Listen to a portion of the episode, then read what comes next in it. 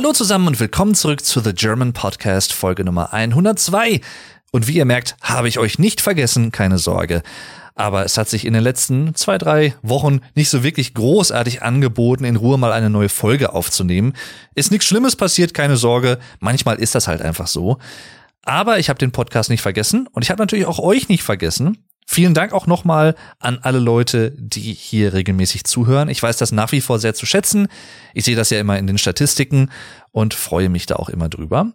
Und heute geht es um eine Spielereihe, einen Videospielcharakter, der mich seit vielen, vielen, vielen Jahren begleitet. Und es hat auch seinen Grund, warum ich diese Folge jetzt aufnehme, beziehungsweise in diesem Jahr.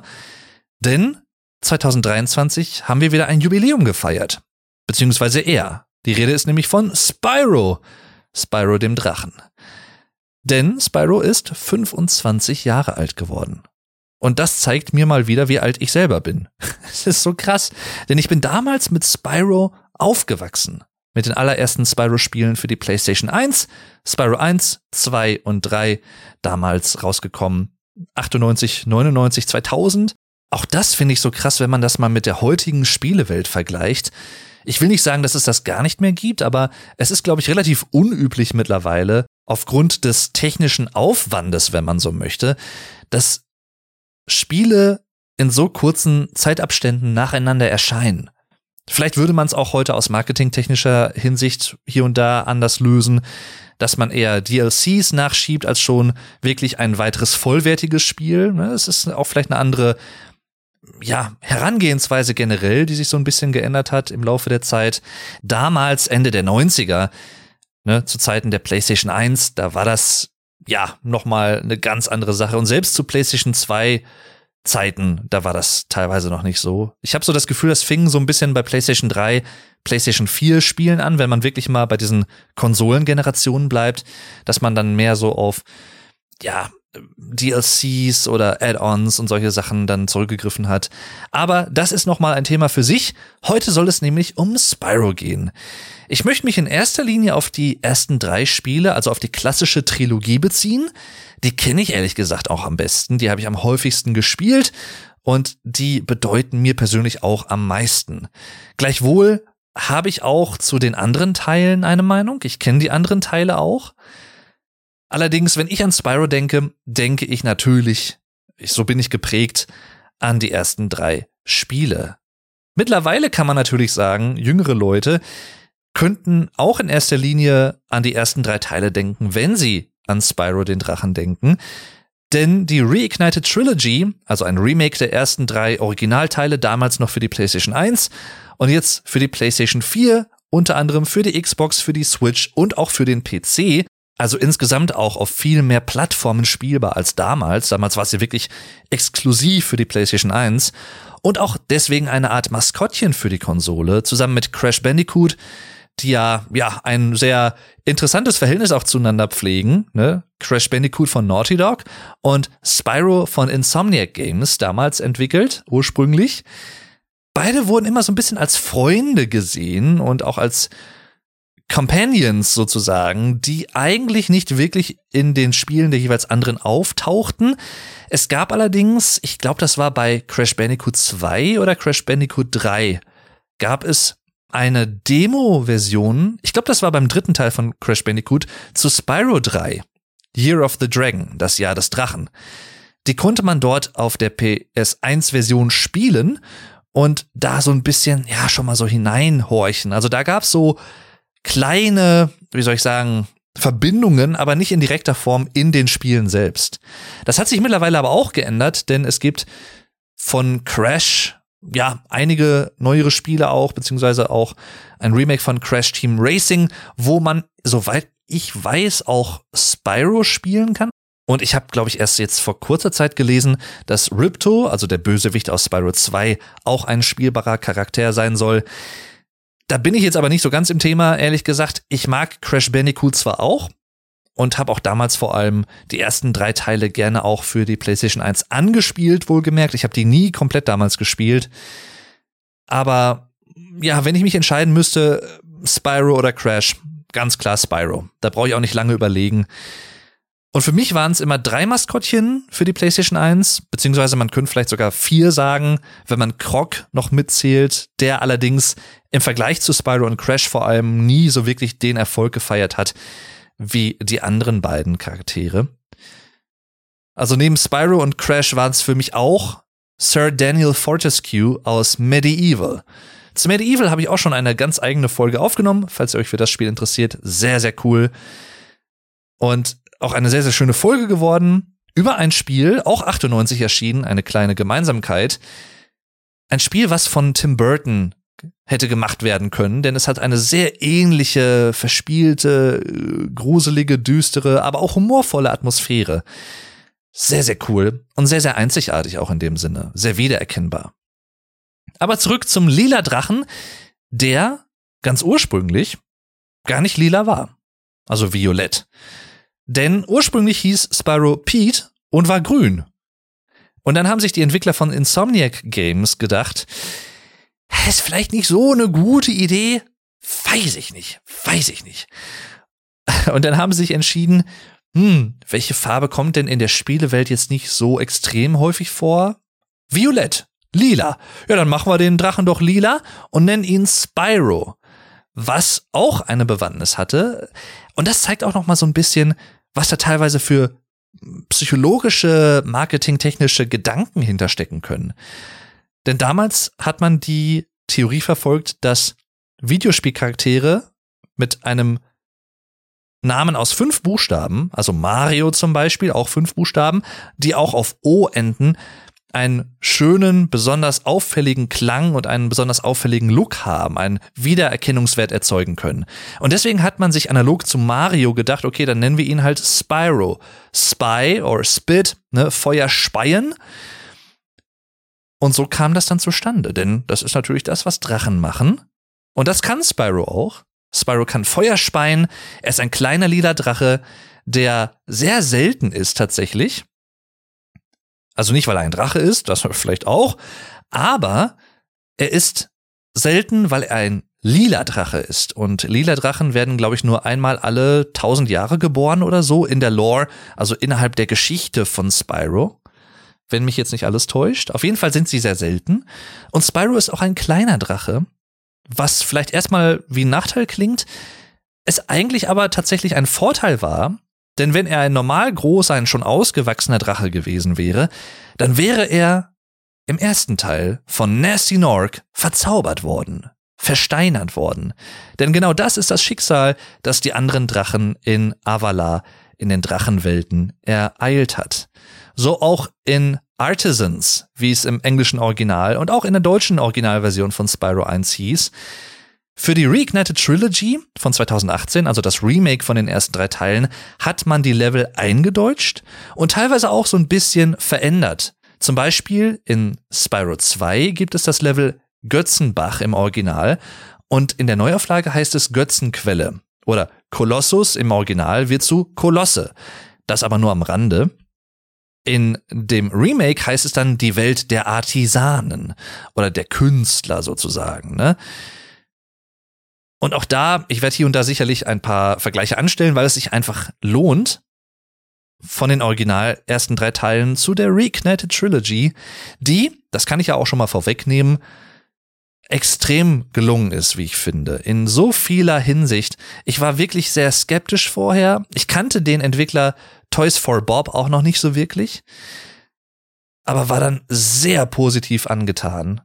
Nicht nur grafisch, sondern auch die Veränderungen, die sie eingebracht haben, die aber sich so anfühlen wie Veränderungen, die man damals gar nicht umsetzen konnte, rein aus technischer Hinsicht vielleicht, oder vielleicht auch aus zeitlichen Gründen nicht umsetzen konnte, die man jetzt umsetzen kann. Ein perfektes Beispiel dafür, wie ich finde, sind die Drachen im ersten Teil. Also Spyro ne, ist in den Drachenwelten unterwegs, in den Artisanen oder in der Artisanen-Oberwelt gibt ja immer so eine Hub-World, eine Oberwelt in dem Teil mit verschiedenen Portalen zu einzelnen Welten oder Leveln, wenn man so möchte. Und Drachen erzählen von Nasty Nork und dass der weit weg ist und keine Gefahr darstellt. Und dann hört man von Nasty Nork im Original so, keine Gefahr. Und da die Drachen so richtig in Fahrt sind, Nessie Nork so ein bisschen zu ärgern und ne, zu beleidigen, sagen sie auch noch, und außerdem ist er hässlich. Und dann Nessie Nork, hässlich? Jetzt langt's. Vielleicht für euch interessant, die sich auch für die deutsche Sprache interessieren. Es langt ist eine, eine deutsche Phrase sozusagen, die man heute noch verstehen würde, aber die man nicht mehr so wirklich so sagen würde. Es langt. Gerade das Verb langen. Es ist genug. Es reicht. Das würde man heute tatsächlich anders sagen. Heutzutage würde man eher sagen, es reicht oder das reicht. That's enough. Ne? Aber damals sagte er, jetzt langt's. Das haben sie zum Beispiel im Remake auch geändert und alles so ein bisschen an die heutige Zeit, den heutigen Sprachgebrauch so ein bisschen angepasst, ohne aber die Essenz und die Aussagen selbst zu verlieren. Und das finde ich sehr, sehr gelungen.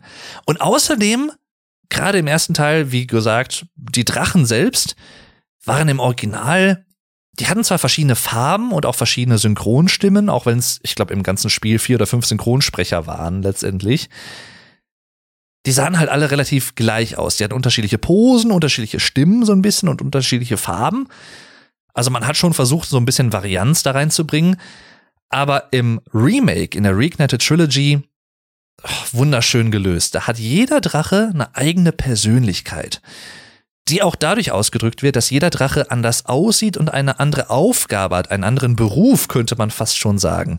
Gerade in der Welt der Artisanen sind es zum Beispiel Drachen, die künstlerisch aktiv sind, also die so eine Art die haben zum Beispiel so eine Art Farbbrett in der Hand oder hantieren mit verschiedenen Farben. Ein Drache, als er erklärt, wer eigentlich Sparks ist, also die Libelle, die Spyro folgt und auch hilft, der hat ein Bild von Sparks gemalt und zeigt uns das dann auch. Ne? Also so wirklich sehr, sehr schöne und sehr, sehr liebevoll gemachte Details. Und das ist für mich auch nochmal so ein Zeichen und auch einer der Gründe, warum ich die Reignited Trilogy so mag. Man merkt einfach, das ist ja was, was sie nicht hätten machen müssen. Streng genommen. Aber sie haben es gemacht. Und das zeigt mir persönlich so ein bisschen, man hat sich Gedanken gemacht, man hat sich Zeit genommen, man hat wirklich sowas ausgearbeitet und man hat dann auch letztendlich ja, Liebe reingesteckt. Das klingt jetzt so vielleicht so ein bisschen kitschig oder so, ist mir aber ganz egal. Ihr wisst, wie ich das meine. Man hat wirklich Herzblut reingesteckt. Man hat das mit Interesse gemacht. Und sowas weiß ich immer sehr wertzuschätzen. Apropos Sparks. Sparks ist die Libelle, die uns folgt die nicht nur einfach dabei ist und nur uns so ein bisschen Gesellschaft leistet, sondern Sparks ist unsere Lebensenergieanzeige oder auch einfach nur Energieanzeige. Denn je nachdem, welche Farbe Sparks hat, wissen wir, wie gut es Spyro geht. Im Normalfall ist Sparks Gold, Goldfarben. Wenn Spyro einen Schlag abbekommt, dann ist Sparks blau und tatsächlich auch schon ein bisschen optisch lediert, wenn man so möchte. Denn auch das ist etwas, was man, es sind so kleine Details, die es einfach ausmachen, wie ich finde. In der Reignited Trilogy sieht man, wie Sparks dann die Augen so ein bisschen pochen und pulsieren und er so ein bisschen, ja, fast schon K.O. reinschaut. Und auch bei der nächsten Stufe, wenn wir noch einen Schlag einstecken, dann wird Sparks nämlich grün und ist noch etwas schlapper, sieht noch etwas schlapper aus. Und wenn wir dann noch mal einen Schlag einstecken, dann leben wir zwar noch, aber Sparks ist weg. Und da würde man sich jetzt denken, ja gut, dann ist Sparks halt weg, ne? Aber Sparks ist nicht nur unsere Lebensenergie oder unsere Anzeige dafür, sondern er sammelt auch Edelsteine für uns ein, die weiter entfernt liegen. Denn wenn Sparks nicht da ist, dann müssen wir als Spyro sofort, also direkt durch die Edelsteine durchlaufen, um sie aufzunehmen. Und da weiß man dann wirklich, was man an Sparks hat, wenn er nicht mehr da ist. Sparks ist auch so ein Fall für sich, könnte man auch lange drüber sprechen. Er hat im Laufe der Spiele sowohl in den ersten Spyro-Spielen, also vor der Reignited Trilogy, es gibt ja nicht nur die drei Teile, es gibt ja auch noch dann vierten, fünften, sechsten, siebten, achten Teil und dann auch noch die Skylanders-Teile, wo Spyro auch als ein Charakter drin vorkommt, über die ich allerdings jetzt nicht wirklich viel sagen kann und auch nicht sagen möchte, ehrlich gesagt. Habe ich nicht gespielt, kenne ich mich nicht so mit aus. Ich weiß nur, wie Spyro in den Skylander-Teilen aussieht. Und weiß ich nicht, es gibt ja so Sachen, ne, jeder hat so seinen eigenen Geschmack und sowas, alles vollkommen okay. Aber das ist so eine Sache, da muss ich wirklich einfach sagen, jeder, der ernsthaft behauptet, dass Spyro in den Skylander-Teilen besser, schöner, ansprechender aussieht als in den Original Spyro-Spielen, auch in den original alten Teilen, da muss ich wirklich sagen, der hat echt einen Knick in der Optik, also so einen richtigen Knick in der Optik. Leider, ja, ich muss ich so hart sagen, finde ich das Design von Spyro in den Skylander-Teilen absolut hässlich. Wirklich, wirklich leider sehr hässlich. Auch das war so ein bisschen eine Befürchtung, bevor man überhaupt irgendwas von der Reignited Trilogy gesehen hat und erst nur gelesen hat, dass das Design von Spyro sehr klobig wirken könnte und sehr, weiß ich nicht, so, nicht so ansprechend halt, ne? Und als es dann erstes Bildmaterial gab, erste Screenshots, erste Konzeptgrafiken, und dann auch Bewegtmaterial natürlich, ne? Also Videomaterial von den Spielen, war ich sehr erleichtert und Spyro sieht in der Reignited Trilogy einfach wunderschön aus, perfekt. Also das ist so schöner, fast schon Comic-Look, wenn man so möchte, aber nicht zu stark. Also kindlich, definitiv, kindlich ansprechend, mit großen Augen natürlich und sehr freundlich. Und übrigens auch mit einer sehr, sehr charmanten deutschen Synchro. Genau wie auch die anderen Charaktere in der Reignited Trilogy alle eine sehr angenehme Synchro haben. Aber da war ich wirklich sehr erleichtert.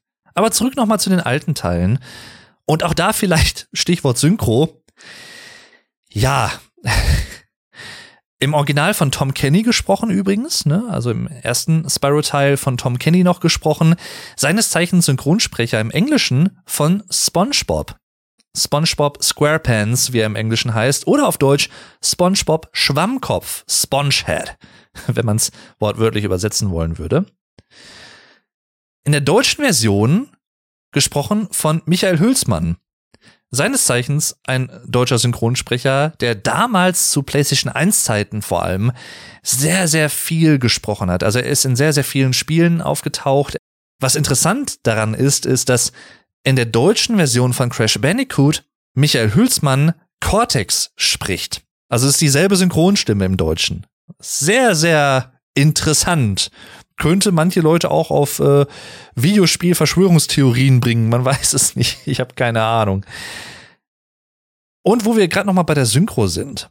Sowohl im ersten Spyro-Spiel als auch in den anderen beiden Teilen hören wir jemanden, der auch in vielen anderen PlayStation 1 Spielen, in den deutschen Versionen von PlayStation 1 Spielen auftaucht.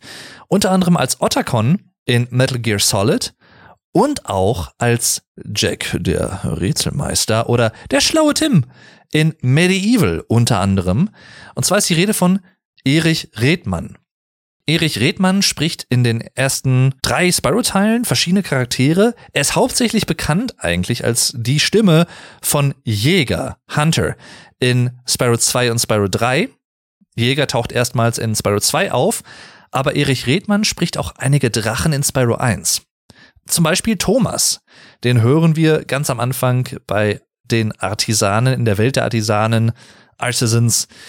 Da hören wir ihn unter anderem. Und er hat eine sehr markante Stimme und als Jäger, ich weiß jetzt ehrlich gesagt gar nicht, wie das in den Originalteilen so klingt bei Hunter, also bei Jäger, aber in der deutschen Version spricht Erich Redmann da schon durchaus etwas äh, elaboriert, möchte ich es mal ausdrücken.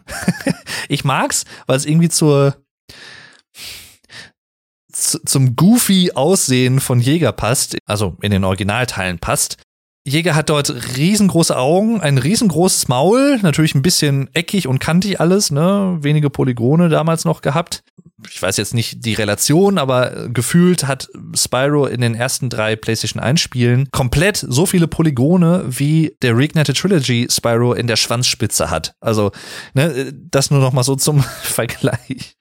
Aber egal. Oder Voxels, wie es heutzutage wahrscheinlich dann eher sind, nicht mehr Polygone. Aber ihr wisst, was ich meine.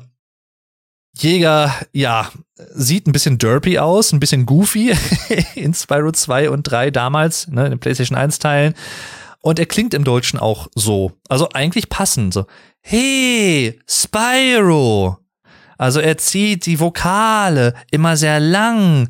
Hey, ist so etwas, was er sehr, sehr gerne und sehr häufig sagt. Kleine Anekdote zu Jäger und Spyro. Und zwar ist das ein kleiner Fehler, den man heute wahrscheinlich durch Patches korrigieren würde. aber damals halt nicht konnte, weil es ein PlayStation 1 Spiel war. Da war nichts mit Internetanschluss an die Konsole und Patchen und sowas. Nö.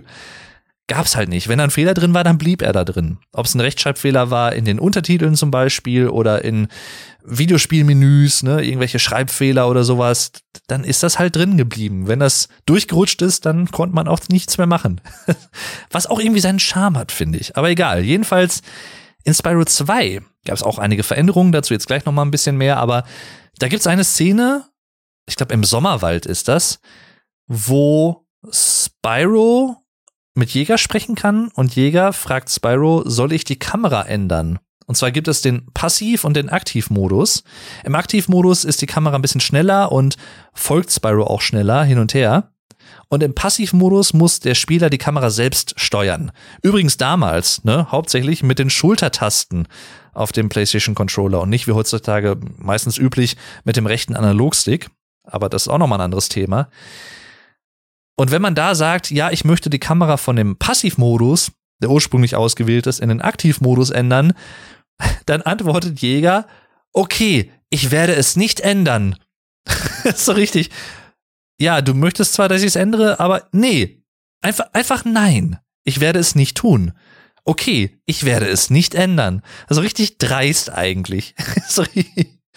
Ach, ich liebe es, ich liebe es. Und das ist halt so ein Fehler. Da hat man einfach die, also entweder die Soundfiles vertauscht und es wurde geändert, oder man hat die Gesprächsoption Ja, Nein vertauscht.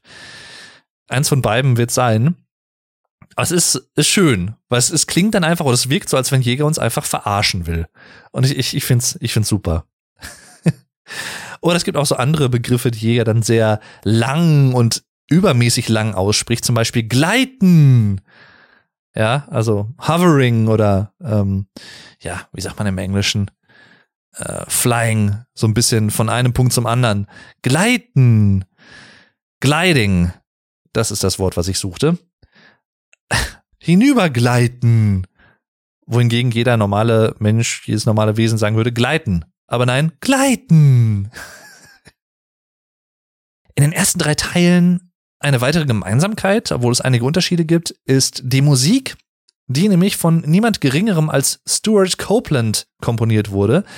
Mag euch jetzt vielleicht namentlich nicht viel sagen, aber ihr habt sicherlich schon Songs gehört, zumindest einen, in dem Stuart Copeland Schlagzeug spielt. Und zwar ist die Rede von Every Breath You Take von The Police. Habt ihr sicherlich gehört, ist einer der am meist gespieltesten, am meist gestreamten Songs aller Zeiten. Und Stuart Copeland war der Schlagzeuger von The Police. Hat dann in den 90er Jahren auch viele Soundtracks gemacht, auch viele orchestrale Stücke komponiert, bis heute auch oder umarrangiert.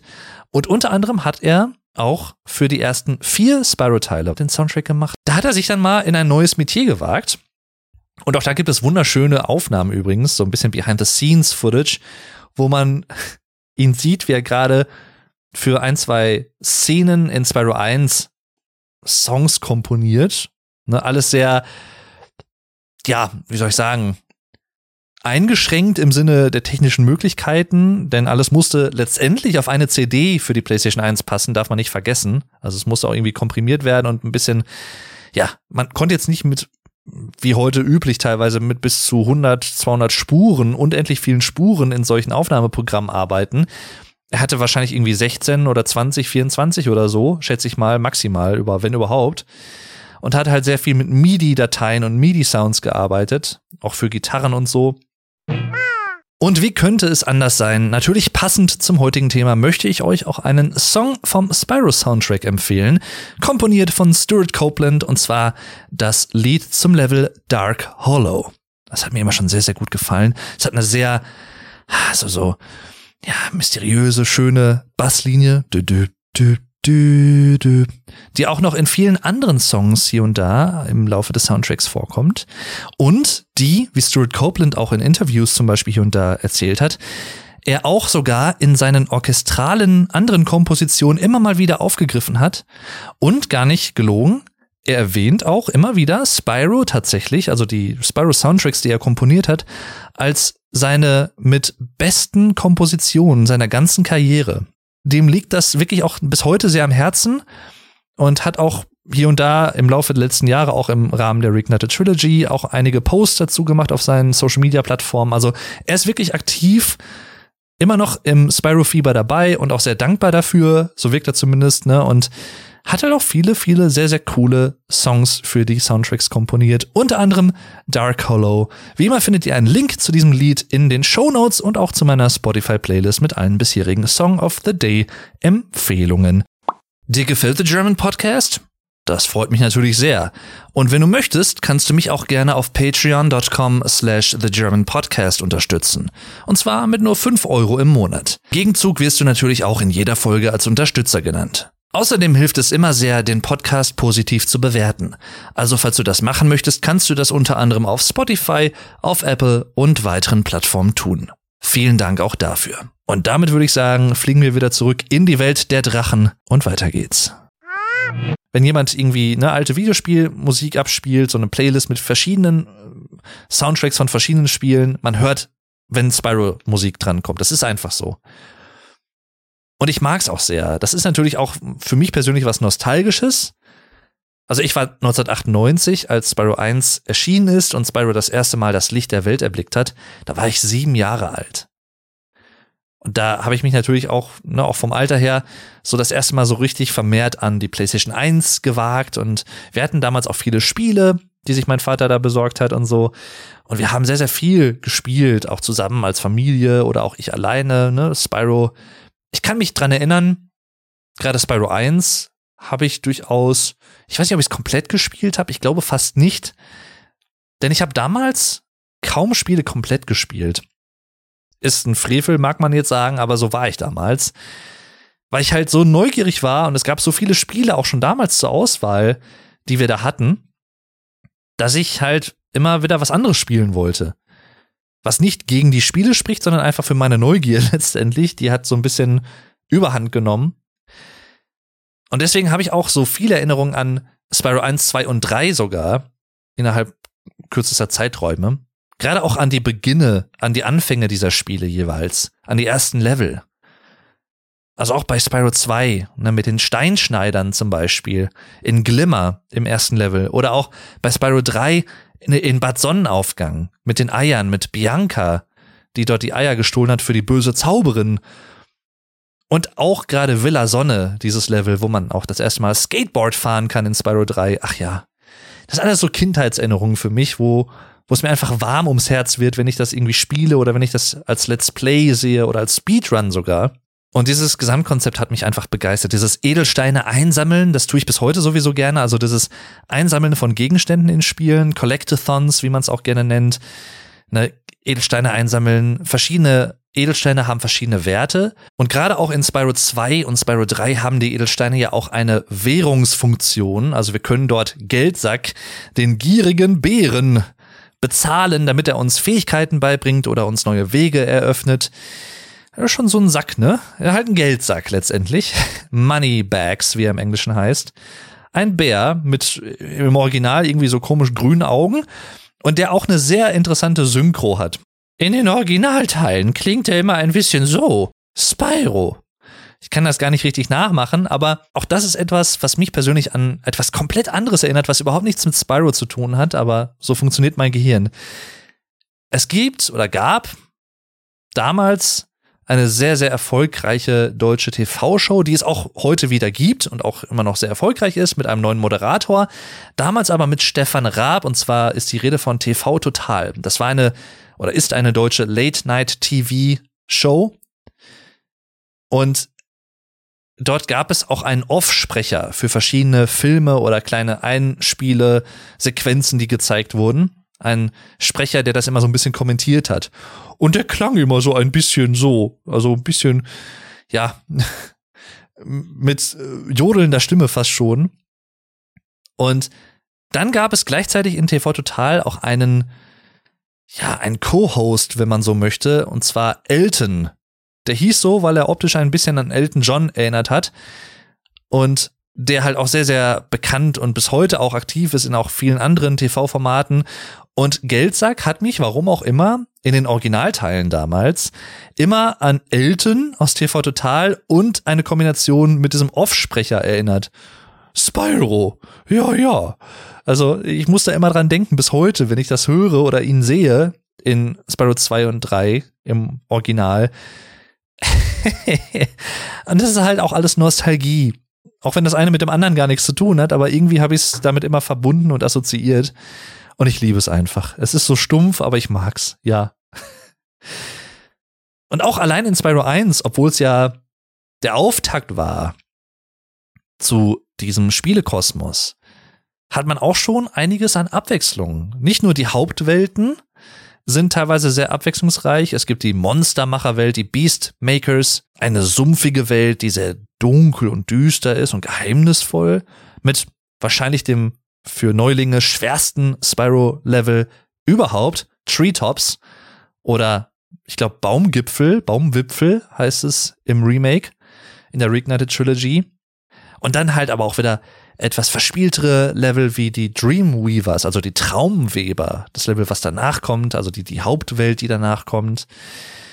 Oder auch die Peacekeepers, die zweite Hauptwelt.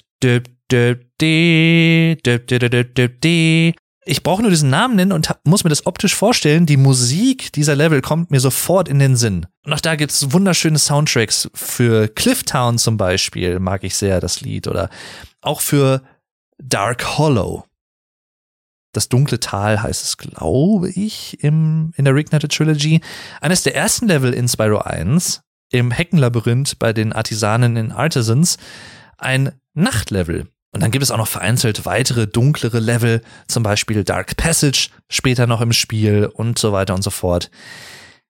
Man könnte sagen, die Schwäche von Spyro 1 ist mitnichten die Atmosphäre, sondern sind eher die Endgegner der einzelnen Welten von Toasty bis zu Jacques. Und dann kommt ja noch Nasty Nork als Hauptgegner, der aber auch nicht wirklich sehr schwierig ist. Wenn man weiß, wie das funktioniert, kann man das auch sehr, sehr schnell schaffen, auch ihn zu besiegen. Denn er wehrt sich nicht so wirklich stark. Also er schießt vielleicht ein, zwei Mal auf uns ganz am Anfang vom Endlevel, aber das war's dann auch schon. Und zum Ende vielleicht nochmal, wenn man zu langsam ist. Aber Dr. Champ zum Beispiel auch, obwohl er sehr, sehr cool designt ist, aber Toasty, Dr. Champ, ne, und auch Metalhead, Blowhard, ein sehr fragwürdiger Name für einen Gegner, wenn ihr mich fragt, aber so sei es drum. Und Jack, ne, das sind so, die Gegner kann man schnell erledigen. Da merkt man natürlich auch, dass das Spiele für Kinder sind, letztendlich.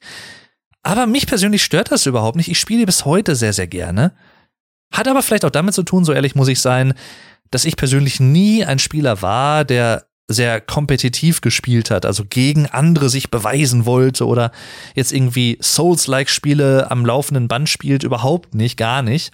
Also ich brauche diesen, diesen Nervenkitzel oder diese Herausforderung in Spielen halt überhaupt nicht. Ich spiele Spiele, weil ich Spaß haben will und nicht, weil ich irgendeine Herausforderung haben will. Gleichwohl ist das natürlich absolut okay, wenn Leute das spielen oder wenn Leute Spiele spielen, wie Dark Souls oder so zum Beispiel, weil sie halt sich da durchbeißen möchten, sich da durchkämpfen möchten und auch vielleicht aus Niederlagen dann weiter lernen können und sowas, eine Lernkurve haben. Absolut total berechtigt und auch an sich sehr, sehr cool. Halt nur nicht mein Ding. Also das ist halt nie meine Welt gewesen. Und ich glaube, deswegen mag ich auch Spyro sehr, sehr gerne. Und spiele es halt auch bis heute. Wirklich, wirklich, wirklich gerne. Im zweiten Teil gab es dann einige Änderungen, wohingegen wir im ersten Teil noch Edelsteine dafür bekommen haben, wenn wir Gegner getötet haben, haben wir im zweiten Teil Geisterpartikel gesammelt, die, wenn wir genug hatten oder eine bestimmte Anzahl hatten, in einem bestimmten Gebiet, die ein Power-up, also eine weitere Fähigkeit, eine temporäre Fähigkeit aktiviert haben. Zum Beispiel konnten wir dann temporär fliegen oder was gab's denn da noch? Wir waren temporär unbesiegbar, wir konnten temporär Feuerkugeln speien oder so. Definitiv eine interessante Neuerung. Und natürlich auch im Ganzen größer als Spyro 1, was eigentlich ein relativ kurzes Spiel ist, obwohl es halt mehrere Welten gibt und auch viele Level, aber im Ganzen nicht allzu lange Level im Normalfall. Das hat sich im vierten Teil von Spyro hauptsächlich geändert. Im zweiten und dritten natürlich auch schon so ein bisschen. Die Spiele wurden immer so ein bisschen umfangreicher von Teil zu Teil. Aber im vierten war das schon so ein bisschen der Höhepunkt von den älteren Spyro-Spielen. Denn da gab es nur noch sieben große Welten, die dafür aber sehr, sehr lang und sehr groß, sehr ausufernd waren. Kann man gut finden. Ich bin da immer so ein bisschen zwiegespalten, muss ich gestehen. Ich finde es zwar auch cool, dass man da mal etwas anderes versucht hat und sich halt wirklich auf sieben große Hauptwelten konzentriert hat im vierten Teil. Enter the Dragonfly, auch ein sehr interessanter Titel. Betritt die Drachenfliege oder zu Deutsch die Libelle. The Dragonfly. Aber ja, sei es drum. Kann man so oder so sehen. Jedenfalls der zweite Teil schon wesentlich umfangreicher, auch mit vielen kleinen Änderungen, die das nochmal charmanter machten. Und zwar hat man am Ende von Leveln, wenn man sie geschafft hat, immer eine kleine Endsequenz zu sehen bekommen, wo man gesehen hat, was das, was man gemacht hat, was das für Auswirkungen hat und wie auch die eigentlichen Bewohner sich gegen die Feinde dann letztendlich auch zur Wehr gesetzt haben oder sich mit ihnen verbündet haben, wie auch immer, was dann letztendlich nach unserem Abgang oder Weggang wieder aus den Leveln noch weiter passiert ist. Und das waren immer so sehr kurze, kleine, lustige Videos, die das Ganze dann nochmal versüßt haben. Auch da für mich persönlich wieder so ein Zeichen von einfach Liebe, die da reingeflossen ist und Ideenvielfalt, die man zugelassen hat. Leider hat man das im dritten Teil dann wieder gestrichen, also da gab es diese Endsequenzen nicht mehr. Dafür hat der dritte Teil aber zum Beispiel wieder etwas ganz anderes zu bieten wo auch manche sagen würden, ist vielleicht ein bisschen zu viel des Guten. Ich finde es eigentlich sehr, sehr cool. Und zwar konnte man im dritten Teil nicht nur Spyro spielen, sondern auch Sparks in gewissen Sparks-Leveln, wo man von top-down quasi, von oben nach unten fliegen konnte, wie so eine Art, ja, ganz, ganz alter Shooter, wenn man so möchte. Und man konnte andere Charaktere spielen, die jeweils selber eigene Fähigkeiten haben. Zum Beispiel gibt's Sheila das Känguru, es gibt Wachtmeister Bird, also einen Pinguin, der tatsächlich fliegen kann. Einen militärischen Pinguin. Dann gibt es Bentley, den Yeti. Und dann gibt es zum Beispiel auch noch Agent 9, einen sehr hyperaktiven Affen mit einer, ja, Knarre sozusagen, mit einer Pistole. Und jeder von diesen Charakteren hat eine eigene für ihn oder für sie spezielle Fähigkeit. Also Sheila kann zum Beispiel sehr hoch springen oder auch jemanden sehr weit wegtreten. Wachtmeister Bird, also der Pinguin, einer meiner Lieblingscharaktere tatsächlich von diesen zusätzlich spielbaren Charakteren, der kann Bomben abwerfen, beziehungsweise, ja, Raketen verschießen. Der Yeti Bentley ist ein Poet sondergleichen und hat eine große Eiskeule, mit der er sehr stark und laut auf Sachen draufhauen kann und Ne? Das ist so sein Metier. Dafür ist er aber wieder ein bisschen langsamer. Also auch da hat man es versucht, so ein bisschen auszubalancieren und keinen der Charaktere zu stark werden zu lassen oder zu überbordend, ja, übermächtig, wie auch immer. Sondern Sheila zum Beispiel kann zwar sehr hoch springen, ist aber nicht der schnellste Charakter.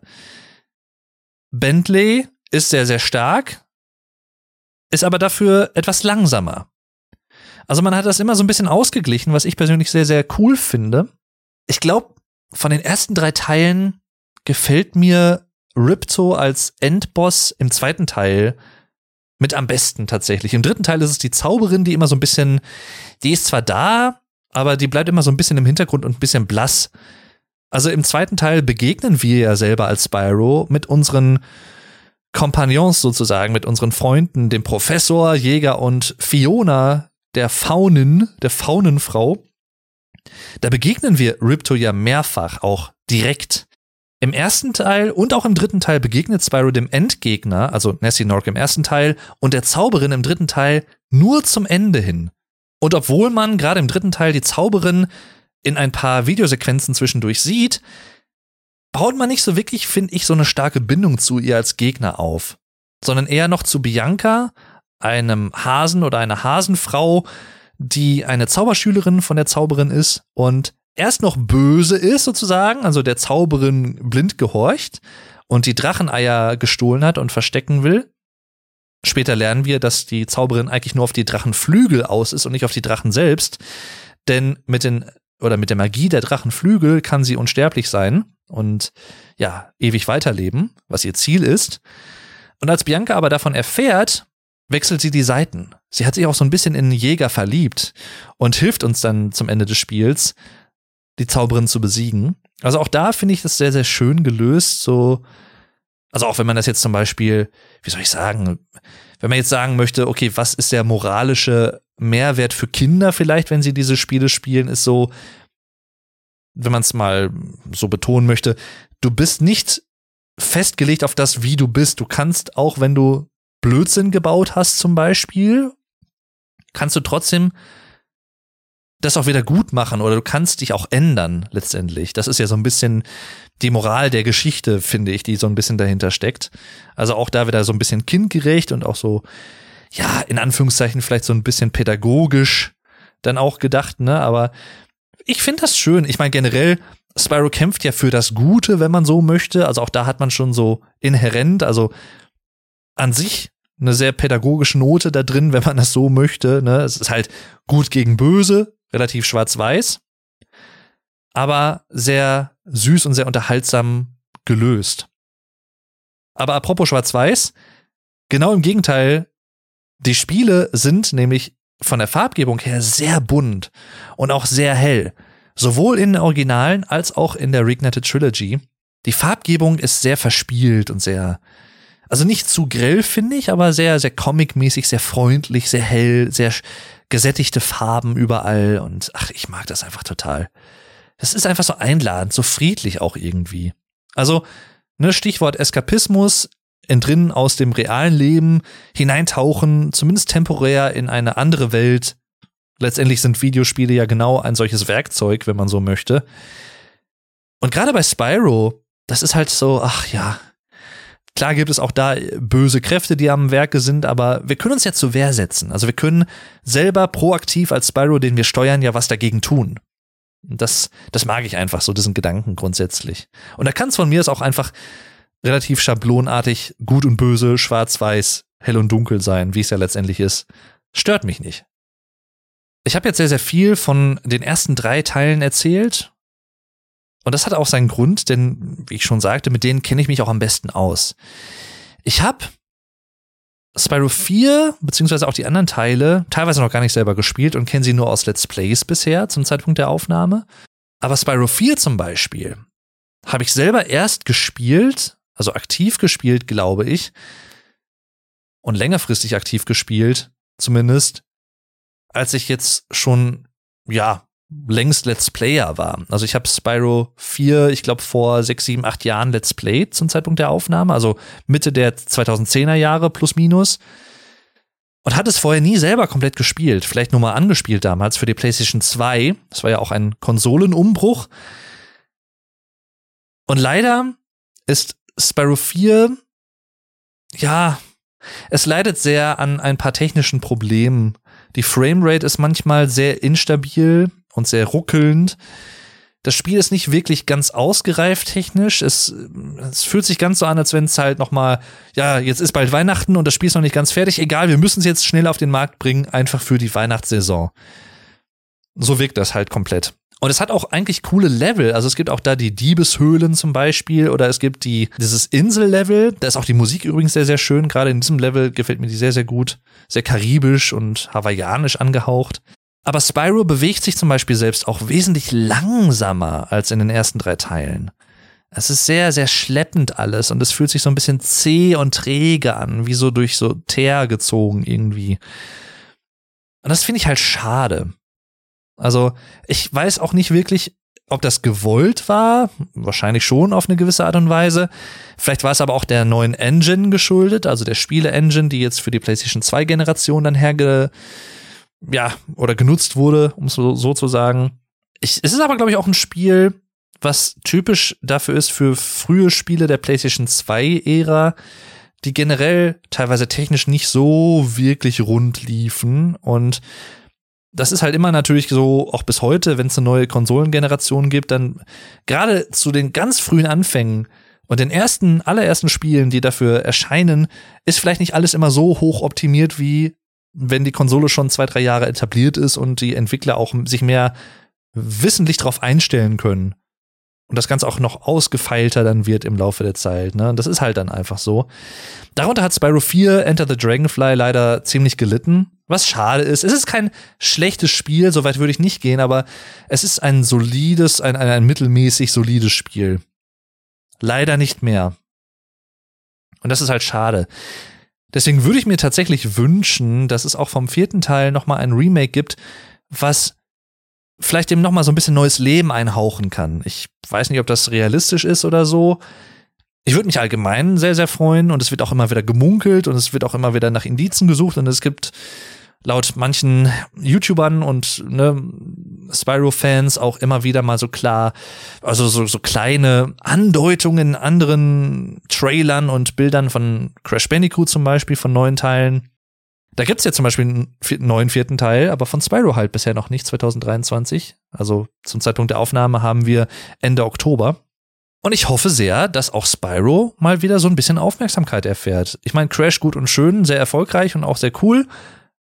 Aber lasst halt Spyro bitte nicht hinten runterfallen. Das ist jetzt so mein Appell so ein bisschen. Zumal, ich weiß es nicht ganz genau, aber so was ich bisher gelesen habe und auch gehört habe, ist die Spyro Reignited Trilogy nicht nur bei den Kritikern und auch bei den alten Fans der damaligen ersten originalen Teile sehr, sehr gut angekommen, sondern auch bei neuen Spielern. Das wurde, glaube ich, generell gar nicht mal schlecht verkauft. Da bin ich mir jetzt nicht 100% sicher, also kann jetzt auch sein, dass es anders ist, aber ich glaube es eigentlich nicht. Ich meine, ich hätte mal was gelesen, dass die tatsächlich ziemlich gut verkauft wurden und auch sehr erfolgreich waren. Wie gesagt, auch bei den Kritikern sehr, sehr gut angekommen sind. Bei vielen zumindest.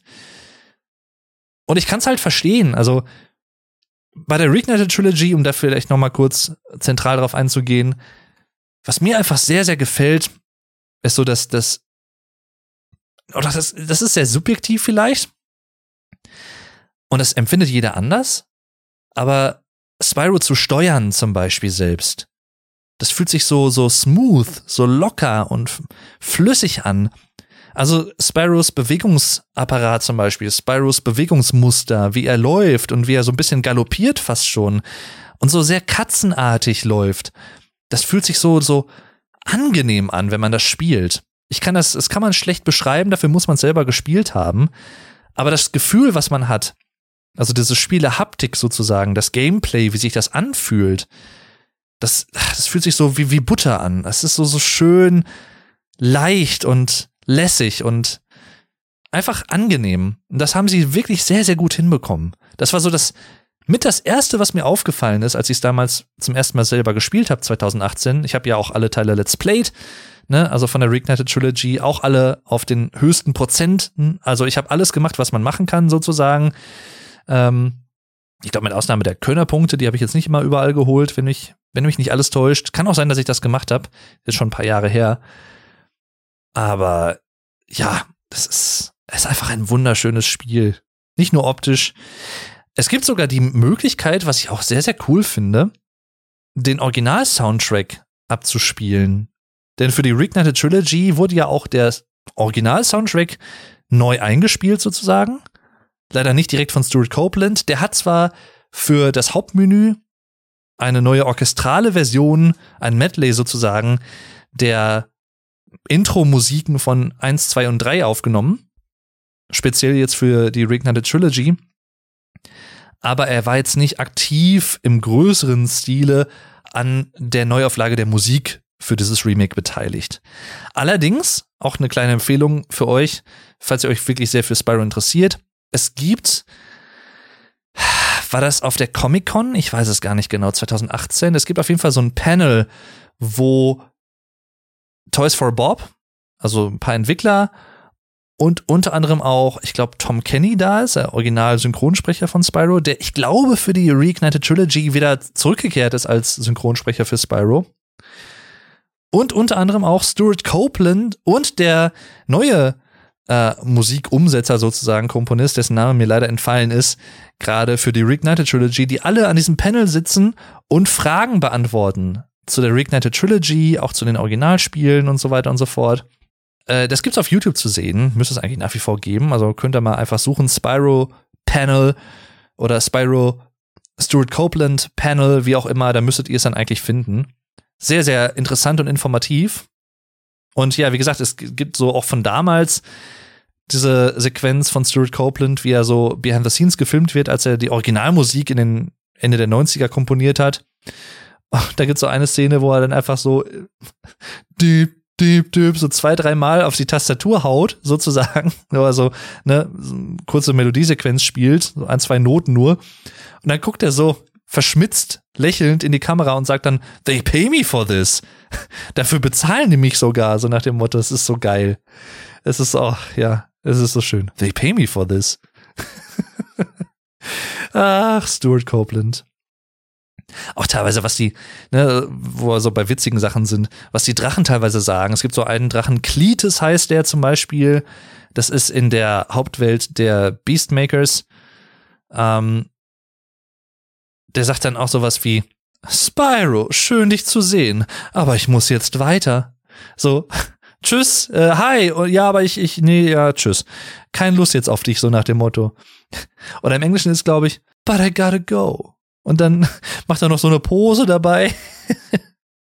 Ach, schön. Ja, ja. Und da gibt's halt noch so ein, zwei andere Beispiele. Ne? Es ist immer mit so ein bisschen Wortwitz auch dabei oder ein bisschen Spaß, auch in der Umsetzung und so. Also, das ist halt auch etwas, was mich immer sehr begeistert hat an Spyro. Das ist auch bis heute begeistert. Ach ja.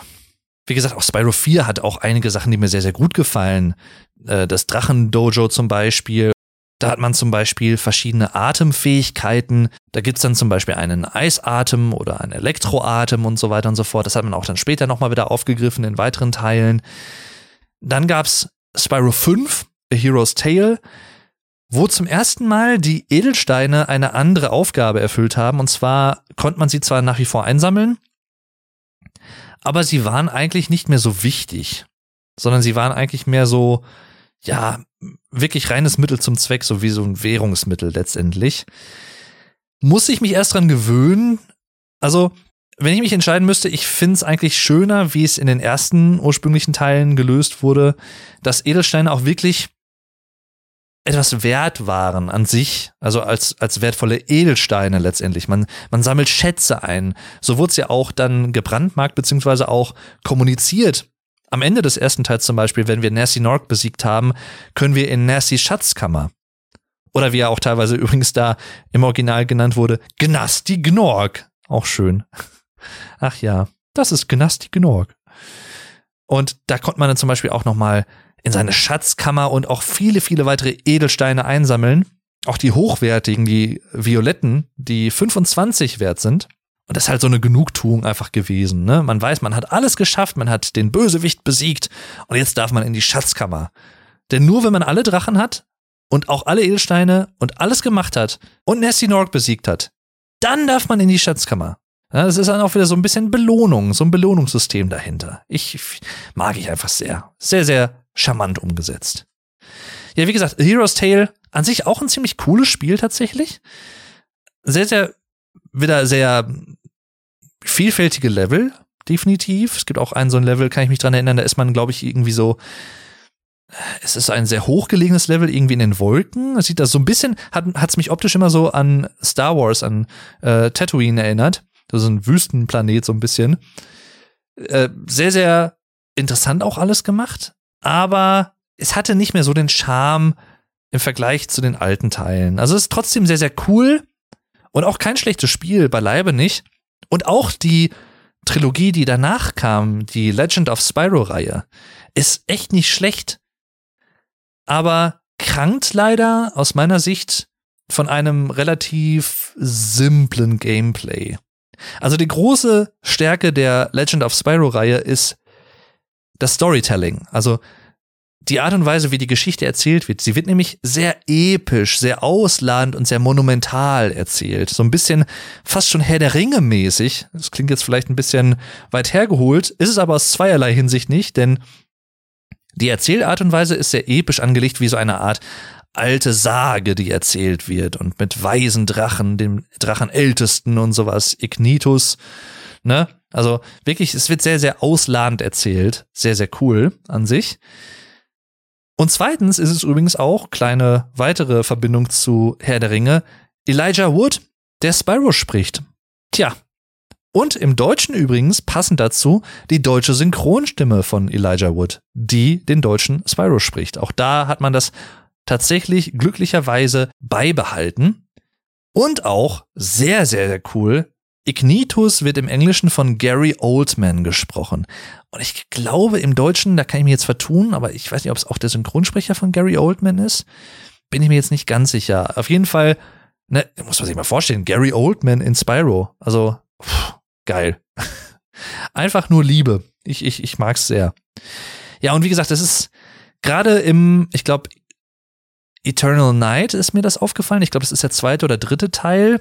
Da ist auch das Verhältnis zu Cutscenes und dem Gameplay, was immer sehr gleichförmig ist, einfach nur draufhauen und das war's. Das war halt so ein bisschen so ein Missverhältnis zunehmend, fand ich leider in der Legend of Spyro-Reihe. Spyro sah auch schon so ein bisschen döschiger aus, das hat mich aber nicht so wirklich gestört, aber ich mochte das alte Design auch tatsächlich mehr. Also es ging, wenn man jetzt böse ist, würde man sagen, je weiter die Spyro-Reihe, also die Spyro-Spiele vorangeschritten sind, auch über die PlayStation 3 dann, von der PlayStation 2 zur PlayStation 3 im Wechsel, Spyro ist von Spiel zu Spiel oder von Spielereihe, von Spielezyklus vielleicht zu Spielezyklus, ne, von Legend of Spyro dann auch zu den Skylanders, ist immer hässlicher geworden, leider. Ich weiß nicht warum. Vielleicht war das so ein Trend damals, keine Ahnung, ich kann da nicht mitsprechen. Aber ja, ne, keine schlechten Spiele, versteht mich nicht falsch. Und gerade auch im dritten äh, Teil davon, wo man auch mit Cinder dann auch nochmal kooperiert und das auch im Koop-Modus spielen kann, die, wo man ist so ein bisschen an sich gefesselt, ne? Also Spyro und Cinder sind so ein bisschen verbunden durch so ein magisches Band, so wenn ich das jetzt richtig rekapituliere. Und ne, müssen da halt zusammen so ein bisschen agieren. Also auch sehr, sehr cooles Gameplay tatsächlich. Also da haben sie es wirklich gut hinbekommen. Traveler's Tales war zwischenzeitlich beteiligt oder auch Vicarious Visions. Ne, also nicht mehr Insomniac Games, die man heute übrigens nach wie vor noch kennt.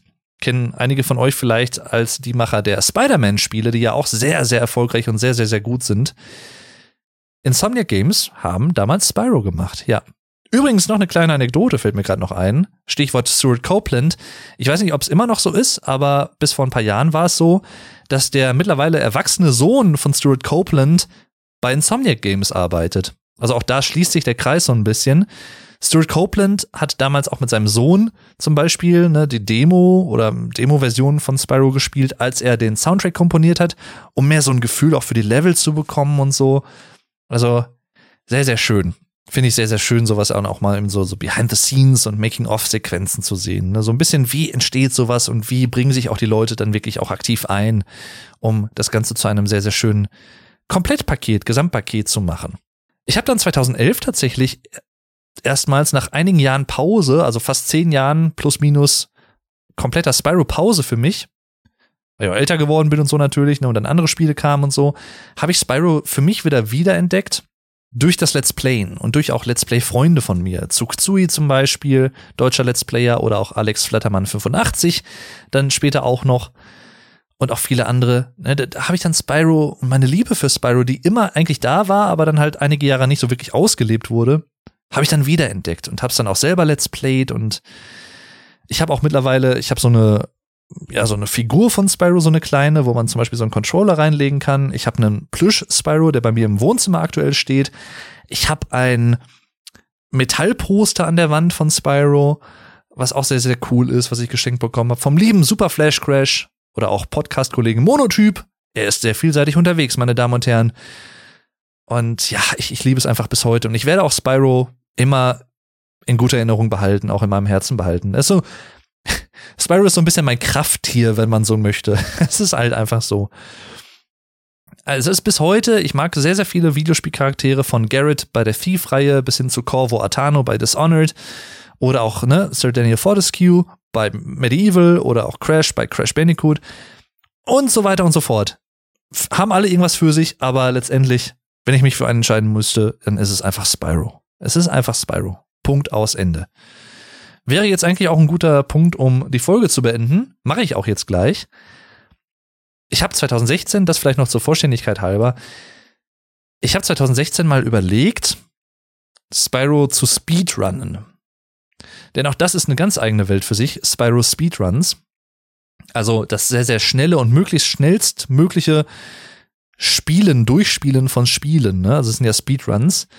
Und bei Spyro ist das halt auch speziell nochmal eine Wissenschaft für sich, denn da gibt es ganze Routen, die Speedrunner je nach Kategorie dann lernen, um eine gewisse Mindestanzahl von Edelsteinen zu bekommen, schnellstmöglich natürlich. Und dann lernen die halt wirklich von Level zu Level, okay, jetzt laufe ich erst da rechts lang, dann laufe ich da lang und dann gehe ich da oben hin und dann laufe ich da runter und so kann ich am schnellsten die Edelsteine einsammeln. Deswegen meine ich, das ist fast schon eine Wissenschaft für sich. Sehr, sehr interessant und auch faszinierend.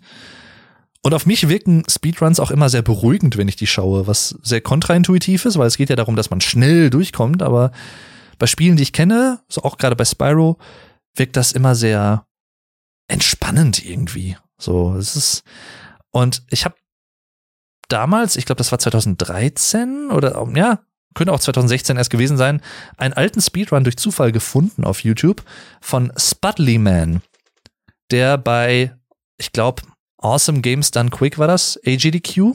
Das ist die Frühjahrsvariante und dann gibt's noch Summer Games Done Quick, SGDQ im Sommer. So Charity Speedrun Events, wo für einen guten Zweck sehr, sehr viel Geld häufig zusammenkommt. Meistens auch über eine Million Dollar. Also sehr, sehr cool.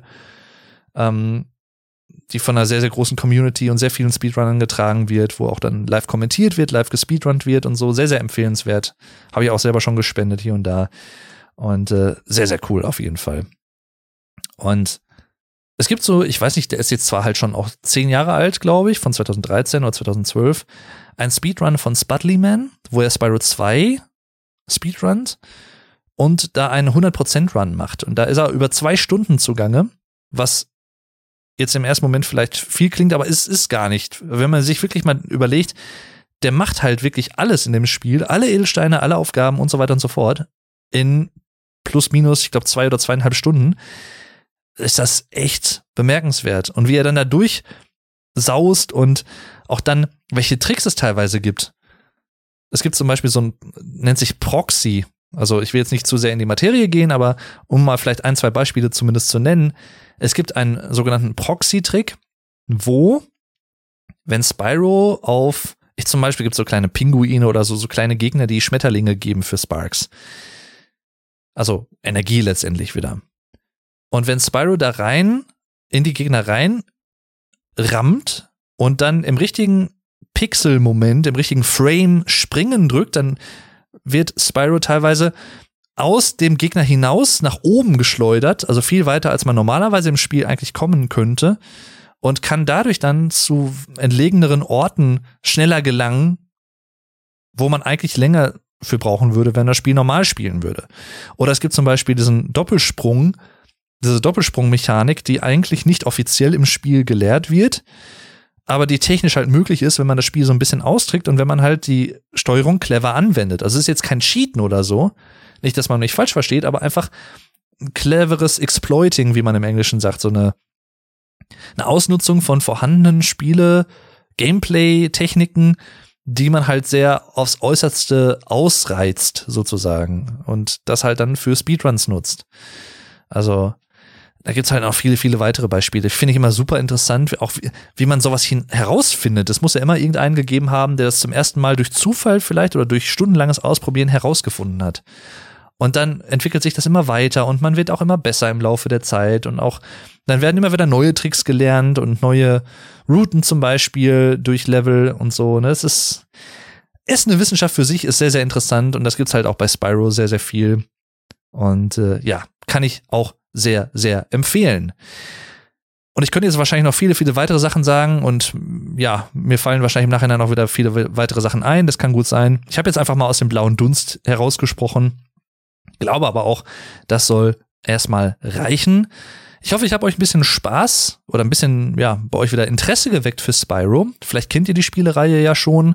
Wenn nicht und ihr wirklich mal Lust habt, auch mal da rein zu schnuppern, kann ich wirklich die Reignited Trilogy für die PlayStation 4, PlayStation 5, Switch, Xbox, den PC sehr empfehlen. Und auch wenn das jetzt hart klingt, ich meine es überhaupt nicht böse, sondern ganz im Gegenteil. Mit dem Erscheinen der Reignited Trilogy, dem Remake der ersten drei Teile, gibt es für mich eigentlich keinen wirklichen Grund mehr, noch die Originalteile zu spielen. weil es einfach so gut umgesetzt ist und man trotzdem, auch wenn man will, zum Beispiel die alte Musik hören kann. Ne? Also auch wenn man das möchte, lieber, das ist kein Problem. Zu guter Letzt sei auch noch eine kleine Sache gesagt, und zwar, falls ihr mal in meine Let's Plays der Spyro-Spiele reinschauen möchtet, findet ihr Links dazu in den Show Notes, also in der Beschreibung dieser Folge. Das sind deutschsprachige Let's Plays, die mir sehr, sehr viel Spaß gemacht haben. Vor allem natürlich auch von der Reignited Trilogy, aber auch von den original ersten drei Teilen und vom vierten Teil.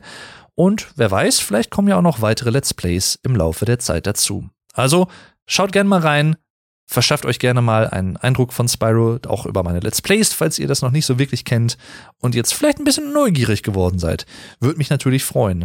Übrigens, speziell mein Let's Play zum Originalteil von Spyro 2, damals, schon viele Jahre her, habe ich wie alle PlayStation 1 Spiele mit einem Emulator damals gespielt.